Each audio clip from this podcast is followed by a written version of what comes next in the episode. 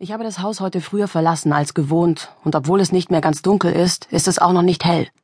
Der Wandsworth Common ist voller Geister und Schatten. Wie eisengepanzerte, starre Gestalten ragen die Bäume in den Dunst der ersten Frühlingstage. Die Sträucher und Brombeeren an den Eisenbahnschienen, ein dicht verfilztes Gewirr, ein Paradies für finstere Gestalten, aber darüber mag ich gar nicht nachdenken. Ich nehme die gewohnte Route, über die Brücke und um die Fußballfelder herum, die matschig und aufgewühlt sind wie ein kabbeliges Meer. Ein blauer Anorak, der durchweicht über einem Pfosten hängt, verleiht diesem eine gruselig menschliche Gestalt. Ich beschleunige meine Schritte, bis der Weg über die offene Wiese zur Hauptstraße führt. Ein Schemen kommt fast lautlos auf mich zu, ein anderer Läufer.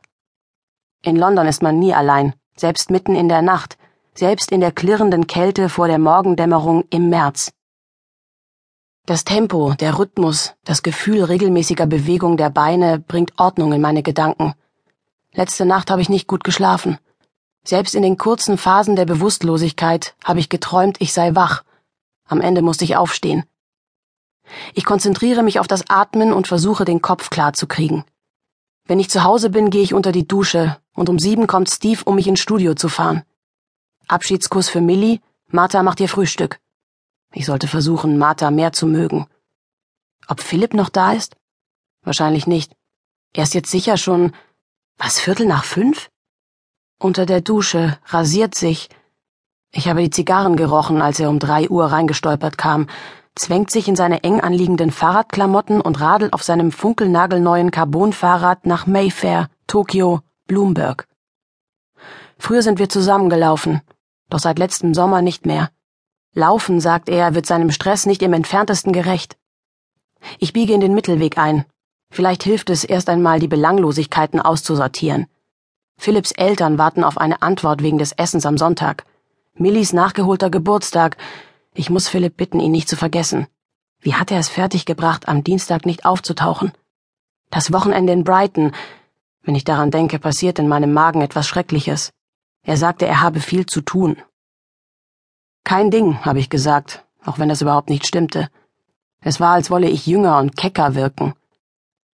India, das Mädchen auf der Arbeit mit dem kieferorthopädisch perfekten Lächeln, Stan Kennedys Protégé, hübsch und clever genug, um ein Auge auf meinen Job zu werfen. Kein Ding? Hat Philipp mich seltsam angesehen, als ich es gesagt habe? Habe ich mich angehört, als versuchte ich cool zu sein?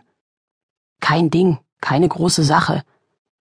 Aber die ganzen Sachen sind groß, das ist ja das Problem. Was ist belanglos? Was ist ernst? Essen am Sonntag mit Philipps Eltern? Sexy Unterwäsche in einer Hotelsuite in Brighton? Die perlweißen Zähne einer jüngeren Frau? Eine Achtjährige, die ihre Kerzen auspustet? Daraus ist das Leben gemacht. Am Ende geht es immer um Liebe. Rauf zur Brücke und rüber, Zwei andere Läufer überqueren die Wiese. Der Himmel wird lichter. Irgendwo hinter diesen düsteren metallgrauen Wolken geht die Sonne auf. Am Kinderspielplatz steckt ein kleiner roter Kinderschuh umgekehrt auf dem grauen Geländer.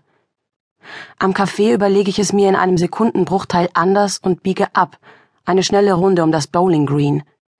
Doch als ich die Hütte an den Tennisplätzen erreiche, zieht mich etwas in die Wildnis des Wäldchens dahinter. Normalerweise laufe ich da nicht. Ich habe keine Angst, vielleicht laufe ich zu schnell, aber das Laufen fällt mir nicht so leicht, wie ich erwartet hatte. Der Untergrund ist uneben, verschiebt sich, um mich zum Stolpern zu bringen. Äste stechen in Augenhöhe hervor, auf Knöchelhöhe lauern Grasbüschel.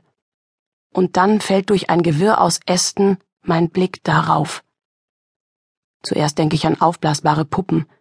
Ich bleibe stehen und schiebe mich ein Stück ins Gebüsch. Dann trifft mich das ganze Entsetzen dessen, was ich sehe.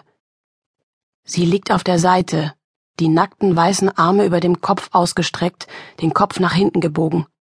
Ihr mahagonifarbenes Haar wurde nach hinten gerissen und legt ihr Gesicht frei. Ihre Augen sind offen, doch sie sind glasig, wie mit Klebefolie überzogen. Sie hat lange, dichte Wimpern, so lang und dicht, dass es nur künstliche sein können, oder Extensions. Ein schmales Gesicht, kleine Zähne über einer geschwollenen Zunge, die aus dem Mund über die Unterlippe quillt. Sie trägt eine enge khakifarbene Hose mit Taschen an den Oberschenkeln. Ihre Füße sind nackt. Ihre Zehennägel sind poliert, fast schwarz.